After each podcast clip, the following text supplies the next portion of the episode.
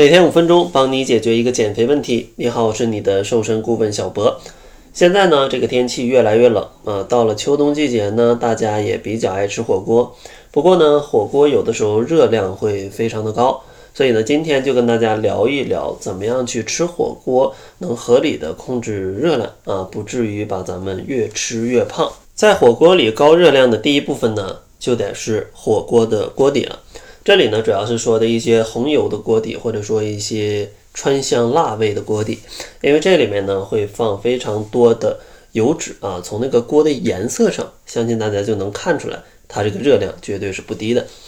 第二个高热量的呢，就是一些蘸料了，因为很多朋友呢吃火锅非常费料，像麻酱啊、呃海鲜酱啊，或者说其他各种各样的酱料，甚至老干妈都会吃下很多。接下来呢，可能是大家不太容易发现的，就是一些加工过的丸子或者是豆制品，像一些油面筋呐，或者说一些牛丸呐，其实里面的脂肪含量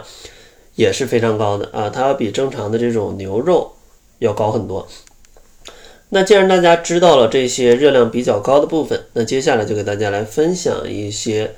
吃火锅还不胖的小技巧。首先，第一个技巧呢，就是咱们要选择一个热量不太高的锅底，建议选择一些清汤啊、菌菇啊，或者说呃，就是鸳鸯锅也是可以的。这样的话，至少你还有一半啊，它可以是一个清汤。然后第二个建议呢，就是咱们去调一个低热量的调味料啊，尽量不用或者少用那些酱，因为那些酱的热量吧，每一百克就有个五百到七百千卡。所以说是非常高啊，因为五百到七百千卡相当于你吃一顿饭的热量了，而一百克的酱呢，可能没有太多啊，有些朋友一碗可能就能吃掉一百克的酱，所以说这是一个热量的大头。建议大家呢选择醋、小米椒、酱油、香菜、葱、蒜，呃这些比较低热量的呃调味料啊，去调制一个稍微清淡一点的酱料。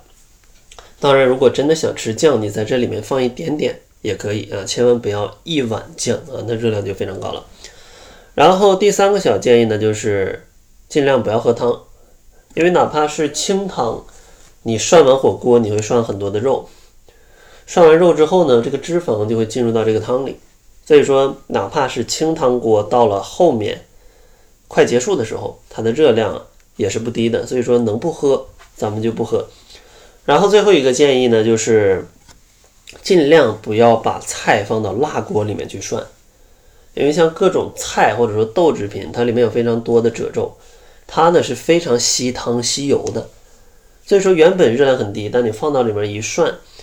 那这个热量可就不得了了。所以说尽可能去避免啊这样的情况。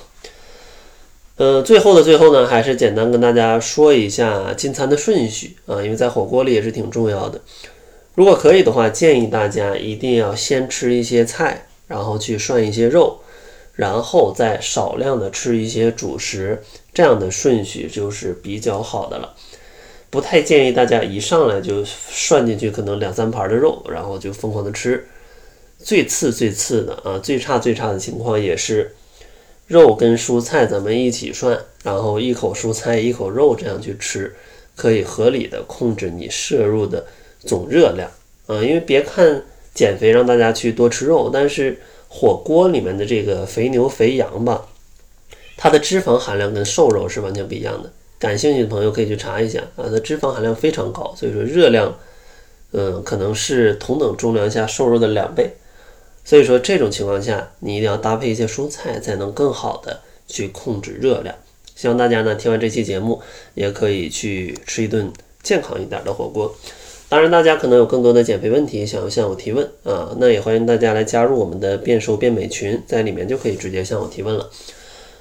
进群的方式很简单，关注公众号搜索“窈窕会”，然后在后台回复“变美”两个字就可以进群了。那好了，这就是本期节目的全部，感谢您的收听，咱们下期节目再见。